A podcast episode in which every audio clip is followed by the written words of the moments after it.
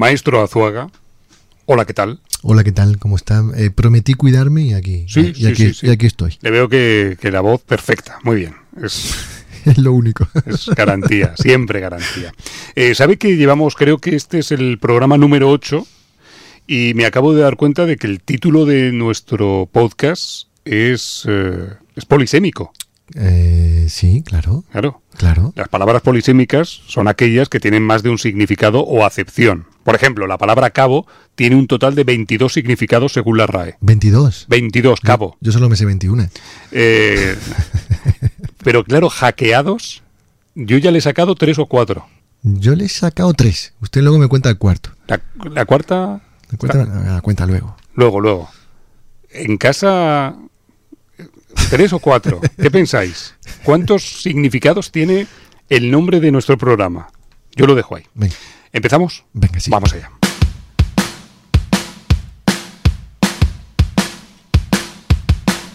Hola, hola.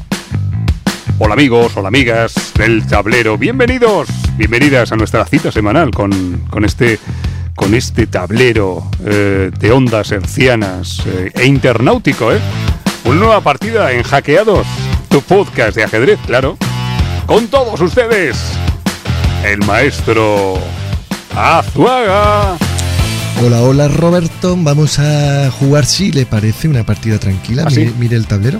¿vale? Mm. Vamos a jugar aquí un gambito de dama. Lo veo. Algo posicional, Sí. sin alarde. ¿Nada barroco? O sea, de esas que. partidas de, de las que se disfrutan. eh, pero solo para paladares exquisitos. Adelántenos, a- al menos por dónde va a ir este, este, este rincón gourmet ¿eh? Del día de hoy. Bueno, un gambito de dama para contar la vida azarosa siempre de Pia Kraglin, una Mm. leyenda viva del ajedrez femenino, una mujer que aún compite, que es ejemplo de lucha para las generaciones de jóvenes ajedrecistas. Hoy hablaremos de la vida de Pia Kramlin. Y hoy vamos a tener una entrevista eh, por primera vez con un invitado que va a venir aquí al estudio. De cuerpo presente, Ángel Idígoras, ni más ni menos, artista, caricaturista, dibujante Sí. Y también aficionado al ajedrez. Uno de los mejores viñetistas que hay en nuestro, que en nuestro país. Ha trabajado para El Mundo, para El Jueves, para Diario Sur, en fin. Eh, y tendremos una semana más los consejos del maestro Luisón. No se pierdan el de hoy porque van a aprender mucho y como no, repasaremos los mensajes de los oyentes. eh, en fin. Sí, sí, vamos a tener Completito. un repertorio mm, bastante lujoso de contenido exclusivo, ¿no? Vale. Como guinda. Como guinda, Hemos recibido un saludo con pregunta, todo en un pack, de uno de los grandes comunicadores del ajedrez en habla hispana. Y eso también va a ser un secretillo. Muy bien, ¿empezamos? Venga. Vamos allá. Hoy en Cuentos, Jaques y Leyendas, la historia de Pia Kramlin o el gambito de dama a la sueca. ¿Está bien titulado? Muy bien titulado. ¿Necesitamos la máquina del tiempo? Por supuesto. Además, me, he venido arriba, porque No. la última semana le pregunté si, podía ser prosaico y descriptivo con la máquina y me dijo que sí. Sí. Así que, que le voy a dar una indicación. Pro- prosaico o poético ya. Eh, no, prosaico de Venga. nuevo. Venga, otoño ¿Otoño? de 1978. ¿Sí? Eh, póngale ahí un más. Y luego Buenos Aires. Sí. Otro más. Y por si acaso la máquina se confunde, Pia Kremlin. Vale. Todo eso, ¿no? Sí, a ver qué ¿Qué sale. año me ha dicho? 1978. Madre mía.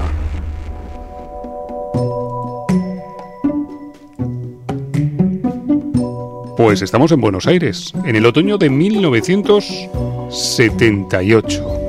Nos vamos a Buenos Aires, Roberto, porque se va a celebrar en este otoño Mm. del 78 la Olimpiada de Ajedrez. Correcto. Se trata de la número 23 para los ajedrecistas, pero la octava para ellas, ¿no? En la sección femenina, digo. El capitán del equipo olímpico sueco, Tar Ben Hamar, selecciona a Pia Kranlin, nuestra protagonista, una chica por aquel entonces de solo 15 años. Bien. Pia tiene un talento único, pero no ha jugado todavía en ninguna competición importante. Así que acude, pero acude como reserva, el tablero por si acaso. Ujú. Sip Benson, su mejor amiga del colegio, sí que va a jugar y lo hará como tercer tablero. Los padres de Pia han dado su aprobación para que su hija viva la experiencia, ¿eh? desde Suecia a Buenos Aires, y allá va ella en el avión sin saber que su actuación supondrá el comienzo de una de las aventuras más hermosas de la historia del ajedrez.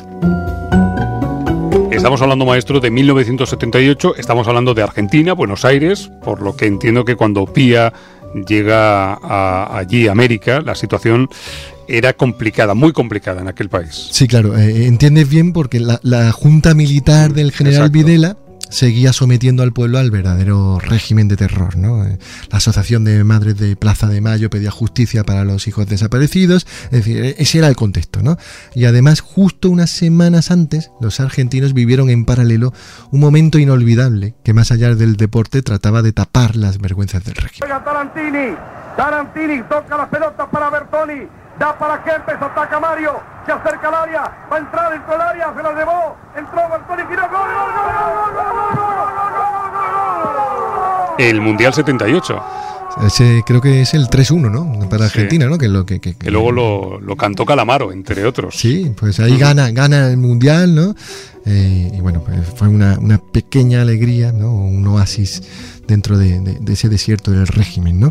Hubo un futbolista sueco, Ralf Enström, que fue secuestrado brevemente por unos encapuchados ¿eh? debido a una confusión durante el Mundial de Argentina 78. O sea, se- imagínese, Roberto, la tensión, ¿no? De dejar a una, a una niña, a una hija de 15 años, ir allí, ¿no? Bueno, tuve la oportunidad de preguntarle a Pía, el año pasado aquí en Málaga, si, si ella era consciente, ¿no? De, de dónde iba en aquel momento con 15 añitos, y ella me decía, cuando juego al ajedrez estoy en una burbuja. Dice, yo no tenía ni la más remota idea de lo que pasaba a mi alrededor. Kranlin perdió la primera partida de la Olimpiada contra una jugadora polaca, pero después pasó de ser reserva a jugar y logró 11 puntos sobre 14 posibles, y esto le valió ganar la medalla de plata individual en su tablero. Suecia quedó novena, pero Pía aún recuerda aquella cita como el momento clave en su carrera. ¿Por qué? Porque se dio cuenta de que ellas no eran tan fuertes.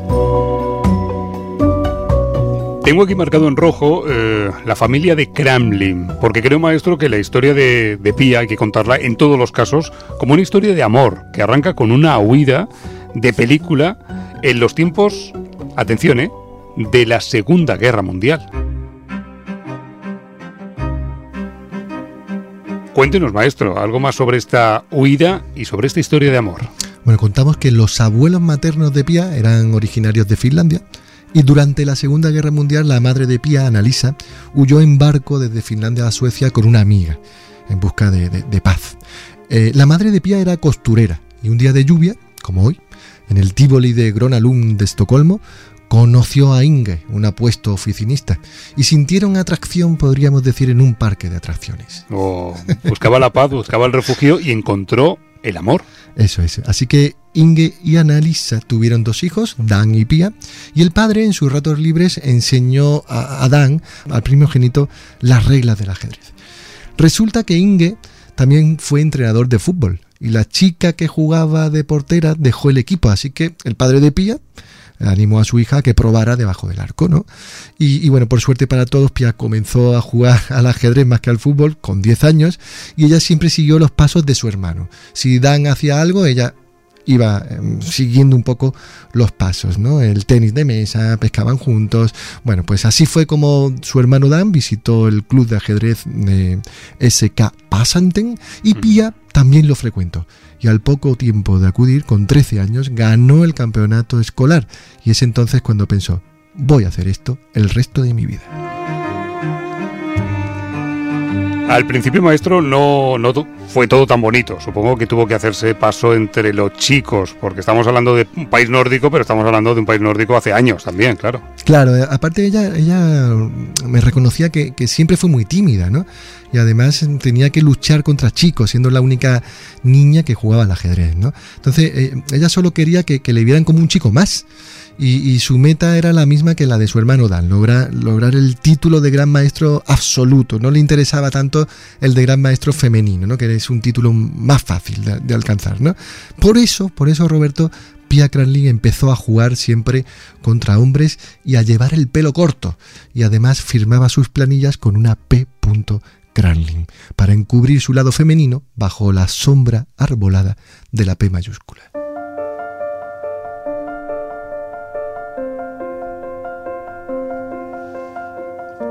El siguiente capítulo de esta historia, la historia de Pía, podría llamarse La más grande jugadora olímpica. Absolutamente, de todos los tiempos. ¿no? La siguiente Olimpiada tras la de Buenos Aires se celebró en La Valeta en 1980. Pía decidió que no iba a participar para no perder las dos semanas de colegio.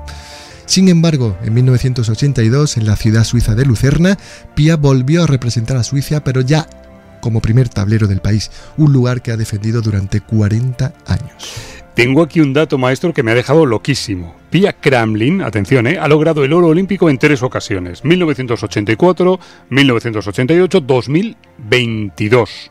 Su racha triunfal en las Olimpiadas constituye un récord sin precedentes y es que, aquí va la atención en grande, acumula 47 partidas sin perder. Sí, una barbaridad. Un récord que creo que, que, es insuperable, ¿no? O sea, tantas y tantas Olimpiadas y, que no pierdas una, mm, me parece que solo está al alcance de Pia, ¿no?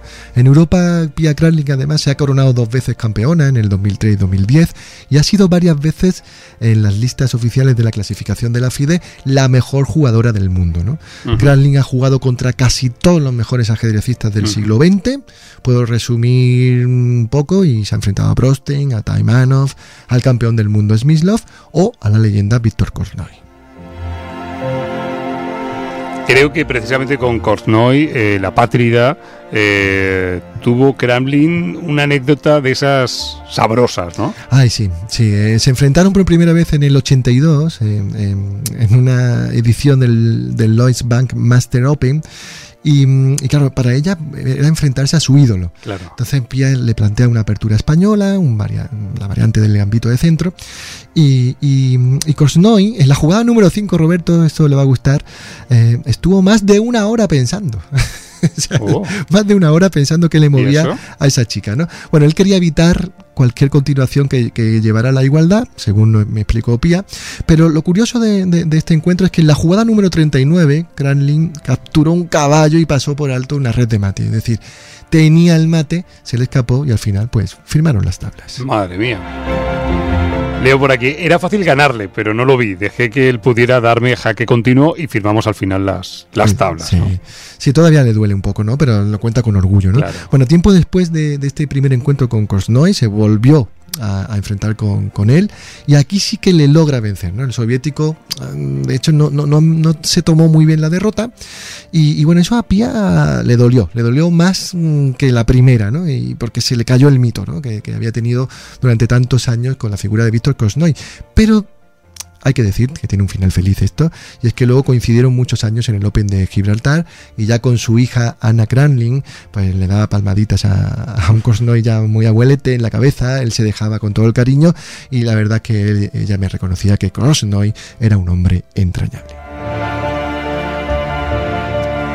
Kortsnoy, eh, un hombre entrañable. Y luego está la figura de Juan Antonio Bellón, su pareja y su entrenador. Claro, eh, Pia Kralins es la mujer del gran maestro español Juan Antonio Bellón. Mm. Eh, Pia conoce a Bellón en el torneo de Zurich del año 84, cuando él se ofreció a ser su entrenador. Realmente se habían conocido antes, cuando era más pequeñita, cuando ella tenía 13 añitos.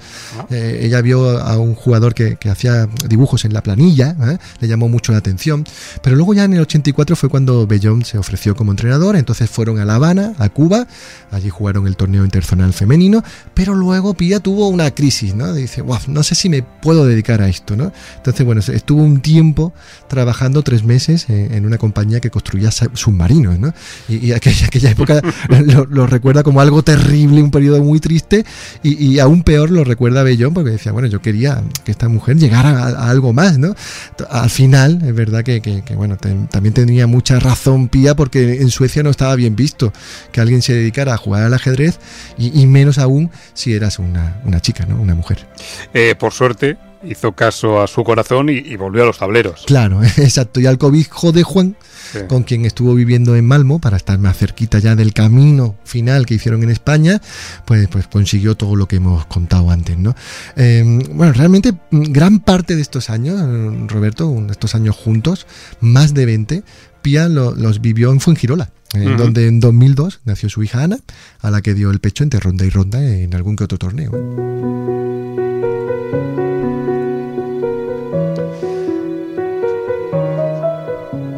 Estamos contando la historia de una mujer extraordinaria y para finalizar, género y ajedrez.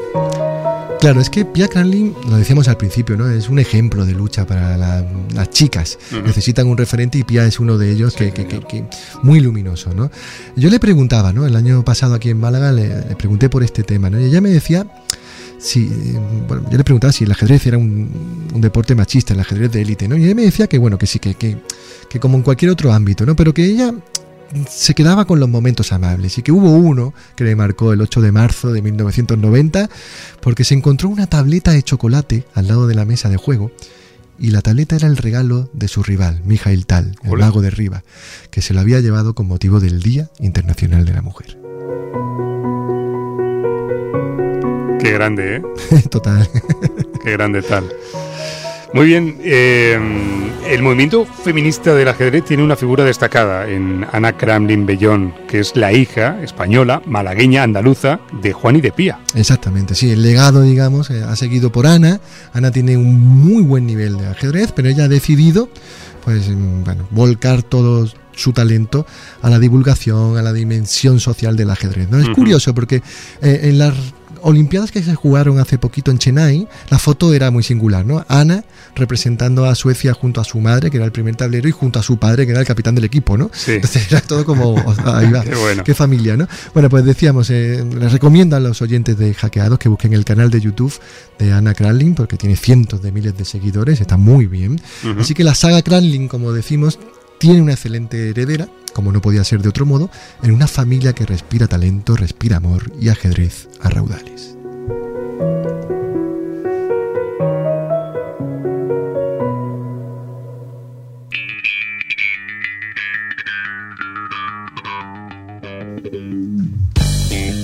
Y ahora llegó el momento de enroque corto, es el momento del diálogo, de la conversación, de, de la charleta. Eh, maestro Azuaga, eh, sería tan amable de hacernos un perfil de nuestro invitado, que por cierto le tenemos hoy aquí de, de cuerpo presente. Lujazo, ¿no? Sí. Eh, bueno, el perfil, nunca mejor dicho, literal, lo tengo aquí a, a mi vera. Y lo voy a tomar de, de- red social, ¿no? Yo, yo he A hecho ver. así un trampeo y tomé algo que escribió el propio invitado, Ángel Idígora, eh, que decía, soy un tipo elegante, cantautor, y a veces cojo los lápices para dibujar, ¿no? Pues con nosotros, Ángel Idígora. Ángel, Ángel y Dígoras, ¿qué tal amigo? ¿Cómo estás? Muy buenas. No era consciente de haber dicho tal tontería, pero bueno. Elegante soy, eso sí. Eso sí, eso sí. Eh, eh, por cierto, tengo que decir por delante que os tengo en plano a los dos y podríais ser familia, ¿eh? Sí, sí, tenemos Sí, un cierto bueno, parecido. Las gafas, las barbas. Sí. Sí, Sí. El tono de pelo, sí, es verdad. esto, esto es así. Él también es elegante. Él, él es elegante. Yo Eh, soy, yo soy un grafitero de causas perdidas. Él es el profesional. sí. y a cuento de esto tenemos aquí, para que la audiencia lo sepa, un tablero que me he traído. Este tablero Ángel tiene como 35 años, algo así. Yo jugaba con él con 10 añitos, una cosa así, ¿vale? Y aún están todas las piezas imantadas. Y he puesto un tablero para que, bueno, mientras hablamos, Sí. ya que lo vamos a hacer de forma orgánica, pues podamos también echar Mm. una partidita. Dale, pero me vas a ganar si conoces el tablero ya y el tablero te conoce a ti. Está Sí. más familiar. Bueno, y es el maestro Azuaga, Bueno, además. Bueno, pero voy con negra, Ángel. Bueno, eso sí. Eh, y Digoras, artista, caricaturista, dibujante, eh, grafitero de causas perdidas, pero luego sé que le das a la magia, le das a la música. Yo no sabía lo del ajedrez también. No, no, no, no, no, ni yo tampoco. No, no, yo es un juego que he jugado como todo el mundo, pero que pierdo siempre porque para ganar al ajedrez hay que tener una mente ordenada, ¿no? Y mi mente muchas cosas, pero ordenada no. Y hago jugadas descabelladas por- porque me hacen gracia o son bonitas, me parecen bonitas en mi cabeza, pero poco útiles. Eh, y, y entonces, ¿qué es lo que te ha enganchado del veneno del ajedrez? Si, si no es la victoria. Pues mira, ya que estamos en el rincón, como mi padre era médico de aquí. ¿eh? cuando yo era niño, y cada vez que podían, el farmacéutico, don Francisco, que era un tipo muy gracioso, venía a mi casa a echar una partidita con mi padre, y a mí Ah. me llamaba mucho la atención. ¿no? Claro. Entonces yo aprendí a jugar al ajedrez viendo a mi padre y a don Francisco echando las partiditas. Mm. Luego de estudiante, en un piso de estudiantes golfos, pues uno de los golfos era muy aficionado al ajedrez, ¿no? Y entonces pues jugaba conmigo, me ganaba y, y, y seguí un poco y me hablaba de gente que me contaba historias. Yo, por ejemplo, me, me suena Capablanca, Alequines, Sí. ya se me ha olvidado la historia, pero por lo menos sé que existieron, ¿no? Bueno, oye, tenéis el tablero ahí, Sí, Azuaga. sí, no sé. vamos, vamos a darnos la mano, ¿eh? Venga, como, como sí. corresponde. Y, y bueno, cuando quieras, como eres blanca, Venga, Blanca, ya pues sabes, voy a tienes la iniciativa. ¿eh? Mira, esto es una cosa que yo he pensado que, que esto los ajedrecistas, esto de verdad, los profesionales, esto es como un poco, son como una secta, es como, la, Sí. como la magia, la magia que nunca cuenta las cosas, ¿no? Sí. Por ejemplo, tú vas al- a, los pasatiempos estos de, de periódico, de partida de ajedrez, y yo los leo, a ver la solución no me entero nunca de nada. Me pone E4 sobre F8. Sí. ¿no? No habla, hablaba en un lenguaje normal. Entonces yo la- la- venía pensando que la solución para acercar, que su- supongo que es tu idea, el ajedrez a la gente, Al, al, Llana, al- al pueblo universo, al universo.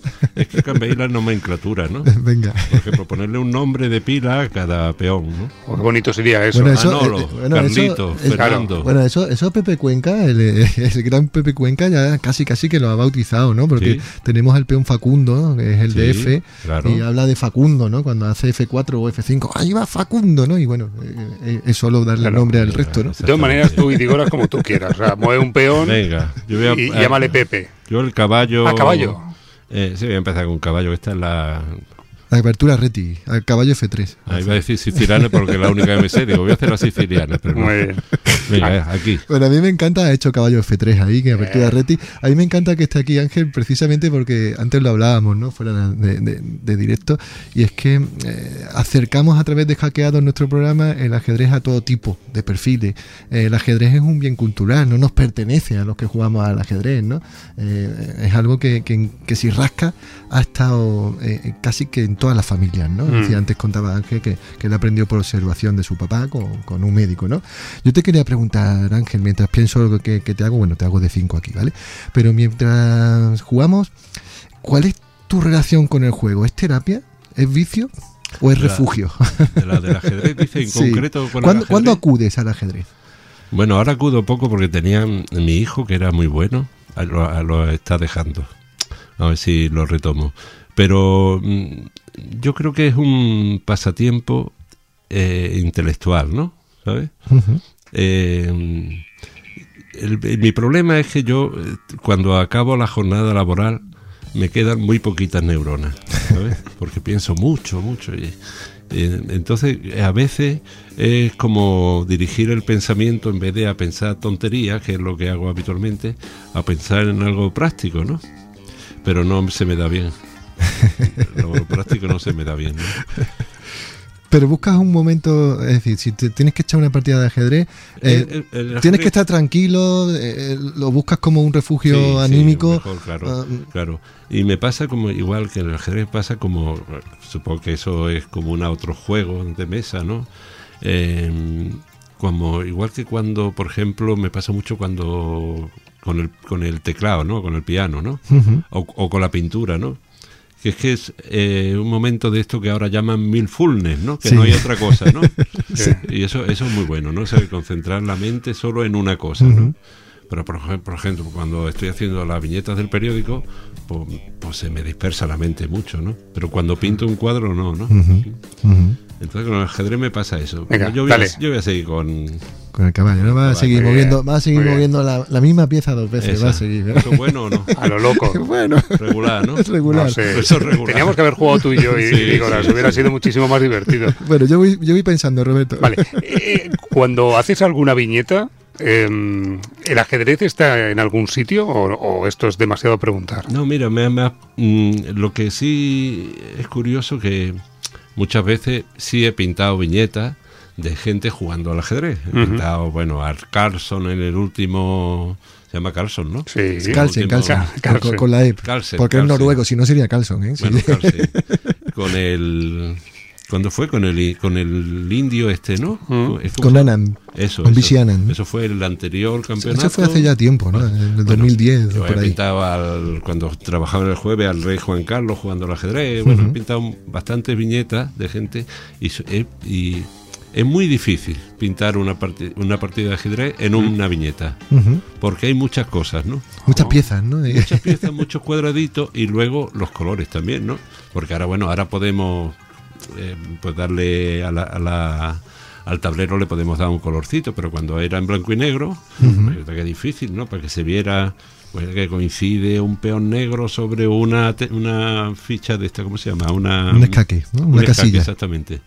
Negra, ¿no? Es muy difícil. Luego las perspectivas, ¿no? Yo te voy a dar un, eh, bueno, yo, un consejo a Ángel de Ígoras para en cuanto a, a- a pintura, atrevido, por- Yo, que- atrevido de mi parte. Sí. No, solamente nos fijamos en una cosa, H1 debe ser blanca, ya está. O sea, el resto puede estar como sea. O sea, si haces Sí. cualquier cual- Sí. cualquier dibujín y pone H1 en negra, ya, ya tienes la enemistad del Ya, mundo ya, del ajedrez ya, por sí, encima sí, de todo. Enseguida te insultarán haya- o algo. Sí, Quizá me haya pasado alguna vez. ¿eh? Sí. Bueno, consejos de Manuel Azuaga, ¿eh? entre la valentía y la temeridad. Total, total. Eh, ¿a Yo quién- voy, a quién- quién yo mueve? voy a seguir. Bueno, de hecho antes caballo E5, por si alguien luego la quiere seguir, y, y bueno, yo le hice caballo, caballo F6, y él acaba de hacer E3, ¿no? Ahí, el tipo ahí duro, ahí... que el paje del rey, el paje del rey. Avanza despacito. Pero yo le acabo de hacer E6, y nada, la partida está ahí sólida, de momento. Tranquila, tranquila. Bueno, yo me voy a, yo voy a ir al ataque. Venga. Me va a dar un jaque, me parece, ¿eh? Un alfil B5 suene por ahí con jaque. Venga, jaque. Míralo, y me lo hace. Y bueno, yo me defiendo con C6. Bien. Eh, Oye, y eh, una duda que me Venga, venga, va. ahora. Si, por ejemplo, queda en tablas como tantas veces, Sí. Porque no, es que en tablas hay muchas partidas, ¿no? Eso, eso no está bien. Bueno, eso, eso es la perfección, Ángel. O sea, Pero sí. porque no hacéis pues el que más jaque haya dado. Eso es lo que hacemos con los chicos, ¿no? Muchas ¿Ah, veces sí? le ponemos objetivos, claro.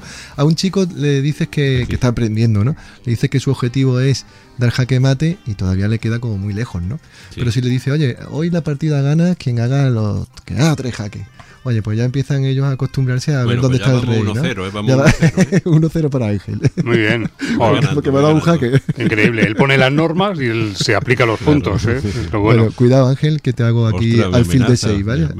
bien, bien visto. por eso es el maestro, el maestro Azuaga. Me amenaza el caballo. Ya. A mí no me salen las cuentas de todas maneras y digo, las trabajas mucho, pero luego, además de jugar al ajedrez, eh, eres mago, haces pinturas más grandes, eh, eres músico, eh, no sé, eres como una especie de, hombre del renacimiento. Eh, ¿Tus días tienen 24 horas o, o qué pasa?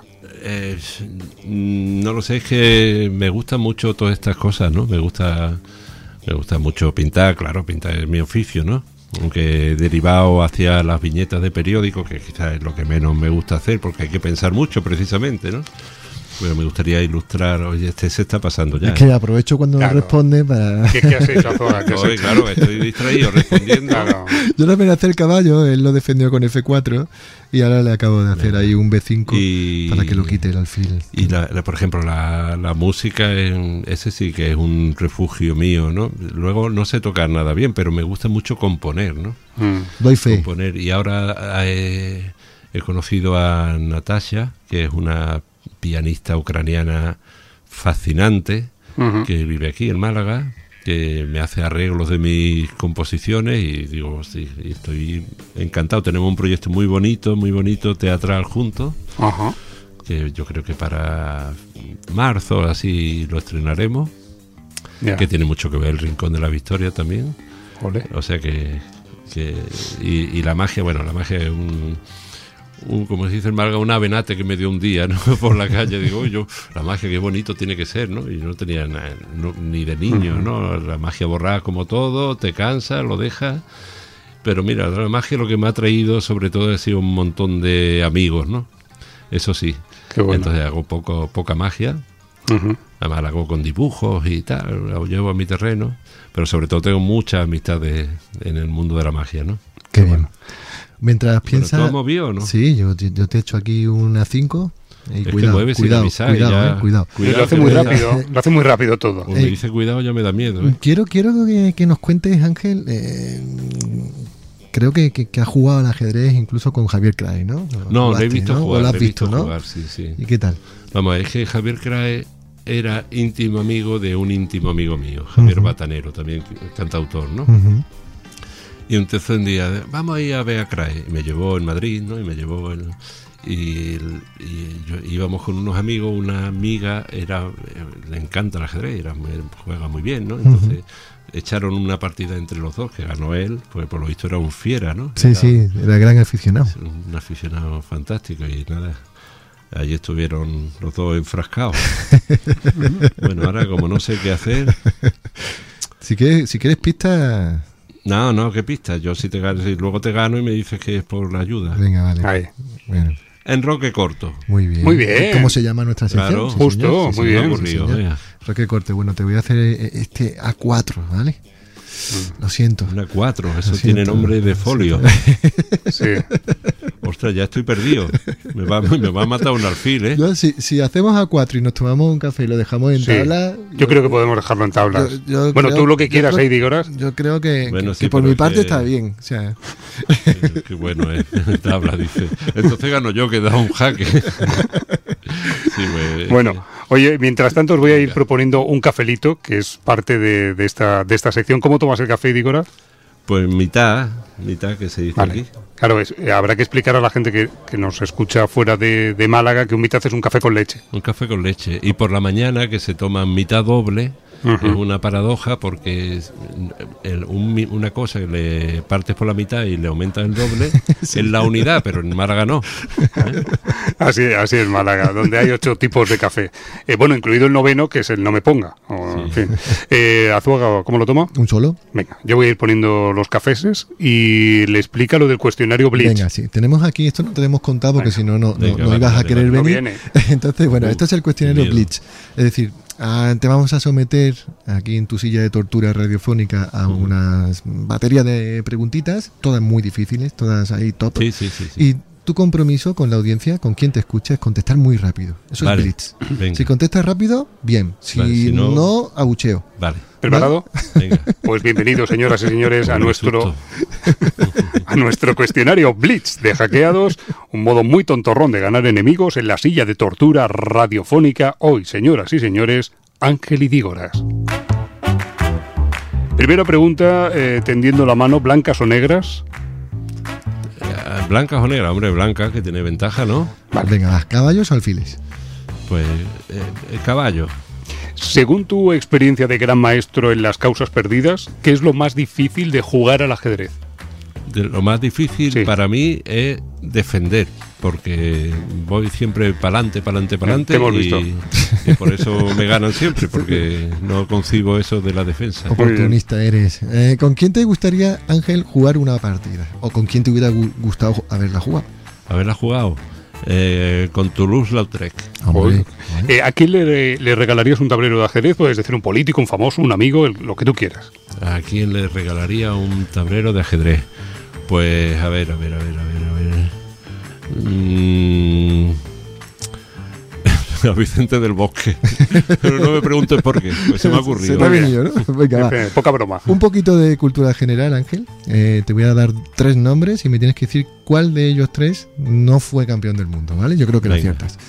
El primero, Bob Kratnik o Paul Keres. Eh, Popini, no me suena ninguno, pero es el tercero seguro. Eso ya. es, ¿no? Muy bien, bien, Paul bien, bien. Si con blancas te juego E4, eh, el peón de rey que avanza dos casillas, ¿tú me juegas? Eh, igual, te repito, en E5, espejo, ¿no? en espejo. Bien. Bueno, eh, si pudieras, tuvieras el superpoder de quitarle una regla al juego del ajedrez, ¿qué reglas le quitarías? Una regla, mira, a ver. mm, Alguna que no te guste. Dice, venga, va, a tomar. Pues mira, los enroques no lo acabo yo de entender. O sea, sé por qué se hacen, pero digo, bueno, ¿y a, a cuento de qué viene aquí esto, no? comunicas, me, me hago un paréntesis aquí en el cuestionario, comunicas las torres, y es muy importante que las torres se miren en No, horizontal. pero si eso lo entiendo, eso Entonces- lo entiendo, pero me parece que, que dentro por del qué? juego es como una regla Sí, eh, que podría no, podría no Sí, estar. Podría- venga, va, la no quitamos, estar, la ¿no? quitamos. Vale. Venga, va, fuera. Eh, y ya estamos en la última, tienes que completar la siguiente frase. Pintar y jugar al ajedrez, puntos suspensivos. Pintar y jugar al ajedrez son dos formas de que tu mente se olvide de lo no importante. Bien. ¿Te ha bien. gustado esa? a ver. Sí, bueno, eh, a mí no me Tenemos- gusta ni me disgusta. Hay un aplausómetro y a ver, Ah, vale, vale, vale, a ver qué dice el aplausómetro. Bien, Bien. bien, Horas, por favor. bien, bien, menos Madre mal. mía, lo has superado. Y hay otra cosa que, Sí. que con, con mi relación de ajedrez, que no es muy extensa, pero sí hay un libro que es El jugador de ajedrez de Stefan Zweig. Sí. Bueno, que no sé, si- yo lo, he- lo he visto con varios títulos, Ujú. no sé. si- Jugador sin el él, sí. Sí, Ujú. ¿no? Que ese Ujú. libro me fascinó Una cuando maravilla. lo leí. Cuando Una maravilla. me fascinó y lo leí y lo releí otra vez. En realidad es novela de ajedrez, ¿no? El- Novela de ajedrez, novela de ajedrez. sí, sí. Y por eso el, el- el artículo Todo lo de Stefan Zweig, ¿no? Eso. Pero ese en concreto es de lo novelón. brillante. Eh, Ángel y Diora, gracias por venir a Hackeados. Eh, además, eres el primer invitado No, eh, qué honor. que, que está aquí físicamente. Y ha sido sí, muy sí, emocionante. Así que gracias por estar Nada, con nosotros. Muchas gracias a vosotros. Y bueno, y tablas, ¿eh? Tabla, tabla. Seguimos aquí en Hackeados y esto es Torre en séptima. Recordamos, maestro, que en esta sección nos colocamos en séptima fila como una torre radiante, brillante y valiente para leer mensajes de nuestros oyentes. Hecho, Eso hecho una rima, ¿no? Sí, sí, verdad, te ha salido muy Salido muy poético, muy bonito. Sí. Nuestros oyentes, qué cariñosos, ¿verdad, Sí. Siempre mandándonos ahí algún comentario. Nos encanta que lo sigáis haciendo. Lo podéis hacer, ya sabéis, a través de los perfiles de hackeados de nuestro podcast en Instagram, Twitter o en los perfiles de Diarios Sur y Grupo Vocento. Estáis, mm, estáis y estamos en Evox, en Spotify, en Google Podcast, en Apple Podcast, en Amazon Music, en Podimo, en YouTube y os enviaremos nuestros saludos y nuestros abrazos siempre, siempre. Así que, eh, mensajitos. Bueno, tenemos aquí a Yolanda López Fernández que se llevó un libro la semana pasada. Enhorabuena. No habíamos leído su mensaje, así que lo recuperamos y ella decía, a ver si lo pilla. Pues a mí me Oh. parece buena forma de empezar. No, no, no. He leído más gracias sobre lo del pues, pero ya he prometido que no voy a hacer más pues eh, de ninguna Yolanda. manera. Eh. Pablo Coroas di- eh, escribe, dicen que el ajedrez se introdujo en América por los colonos, pero ni idea de quién fue el primer jugador documentado. Que digo yo que en realidad habría más de uno o solo le enseñaron a jugar a este. claro, esa fue una pregunta que Sí. nos hizo hace tiempo ya Julio Granda. Y, y usted, y usted se quedó ahí loading, Sí, ahí sí, como y- rayado con el tema. No, y de hecho aún sigo sin saber, ¿no? Entonces, bueno, a ver si para la siguiente semana sabemos la respuesta y la. Bueno, un saludo, la Pablo. Vale. Bueno, más. comentarios en Spotify. En Spotify también. En Spotify tenemos aquí a un oyente, Juanito Torotone, Juanito Torotone, ¿Mm? que nos decía, podcast súper recomendable, todo el mundo debe escucharlo, muy ameno, se te hace corto, seguid así, chicos. Gracias por lo de chicos. Vale. Eh, Sergio, un capítulo muy interesante. Me apasiona el cine y el ajedrez. Me han encantado las recomendaciones que habéis hecho. Espero que haya alguno más, hombre, claro, eh, todos los viernes. Un saludo y felicidades por el podcast. Muy bien, pues eh, esos son solo algunos, ¿eh? Pero ya sabéis que estamos encantados de recibir todos vuestros mensajes. Jaque. Captura. amenaza. O los consejos del maestro Luisón, ese tipo tan fantástico al que todos queremos. ¿Qué pregunta le hacen hoy al maestro? Bueno, llegó una pregunta muy interesante De Julián Osés, desde Málaga, un tipo formidable, por cierto, que nos oye muy fielmente desde, desde los tiempos de los tiempos de los tiempos eh, y sigue haciéndolo. Le mandaba la pregunta, ¿cuál es la apertura más rara o menos habitual y por qué? Gracias por tu pregunta, a la que yo añadiría un detalle, que aparte de ser rara o poco habitual, que sea buena, porque encontrar aperturas raras y poco habituales, pero malas, igual no es tan difícil. Esto es como el arte, yo le puedo pedir a mi hijo de 7 años que haga una pintura, que haga un dibujo, pero no por eso va a ser arte. Eh, papá, ¿qué dices? Bueno, en este caso sí sería arte. Pero volviendo al ajedrez, dos de las aperturas menos habituales, más raras y que sin embargo resultan bastante jugables serían la apertura orangután, comenzar la partida avanzando dos pasos el peón de B jugando B4 o el ataque Grob, que es algo parecido pero en el otro flanco, jugar G4 en el primer movimiento. Son muy interesantes y también jugar caballo C3, la apertura camaleón que la llamaba el gran maestro Bellón en un artículo de Peón de Rey. Para sorprender a nuestros rivales con algo jugable pero bien extraño, esas serían mis recomendaciones. Pues muchas gracias. Muchas gracias, Luisón. Y familia. Mi familia, ¿eh? muy bueno eso. La miscelánea, la actualidad informativa. Con Manuel Azuaga en el diario de Tartacower. El primer titular que tengo aquí es Nuevo niño prodigio. Venga, a ver, ¿quién se anima a decir el nombre de este niño prodigio? Bueno, yo digo que tiene ocho años. El nombre lo dice usted. Yo digo su nombre, bueno, se trata de Roman Sofiev. Sí. Lo he dicho perfecto. Bien, ¿eh? perfecto, perfecto. Que ha sorprendido al mundo del ajedrez al vencer a cinco grandes maestros, ¿no? Triunfó este chico en los campeonatos del mundo de rápidas y blitz. Y claro, mm, estamos ya un poco como ojipláticos sin saber un poco oh, dónde van a llegar estos chicos, ¿no? Le valió esta hazaña los elogios de su ídolo, el nada menos que Magnus Carlsen. Qué bueno, tengo aquí que venció a los grandes maestros eh, eh, Pichot y Anand. Claro, pero no confundir con Vichy Anand, ¿eh? este es Pranav Anand. Vale, vale, no, no, bien, bien, vale. Segundo titular, polémica por una negativa a saludarse entre dos ajedrecistas. ¿Qué pasó? Claro, en el mismo campeonato del mundo, bueno, pues mm, se enfrentaba el polaco Duda con el ruso, el gran maestro Denis Krismajetulin. ¿Y qué pasó? Pues que Duda mm, le negó el saludo, el saludo de inicio, ¿no? Porque, porque bueno, el gran maestro ruso, digamos que eh, está en la causa eh, de la guerra y hace, y hace pues propaganda y, y, bueno pues además públicamente pues pues eh, bueno pues digamos que se manifiesta a favor de todos los planes de Putin. Y duda por este tema de la guerra político pues pues negó negó su saludo. Se está liando parda como se dice Roberto con este asunto y es un tema muy interesante además mm. hasta dónde la FIDE debe considerar o no admitir que jueguen jugadores rusos que están digamos haciendo campaña a favor de una guerra. Le pregunto su opinión Sí, puede. ¿Cuál es su opinión? Mi opinión es a favor de duda. Vale. Pero tengo mis dudas.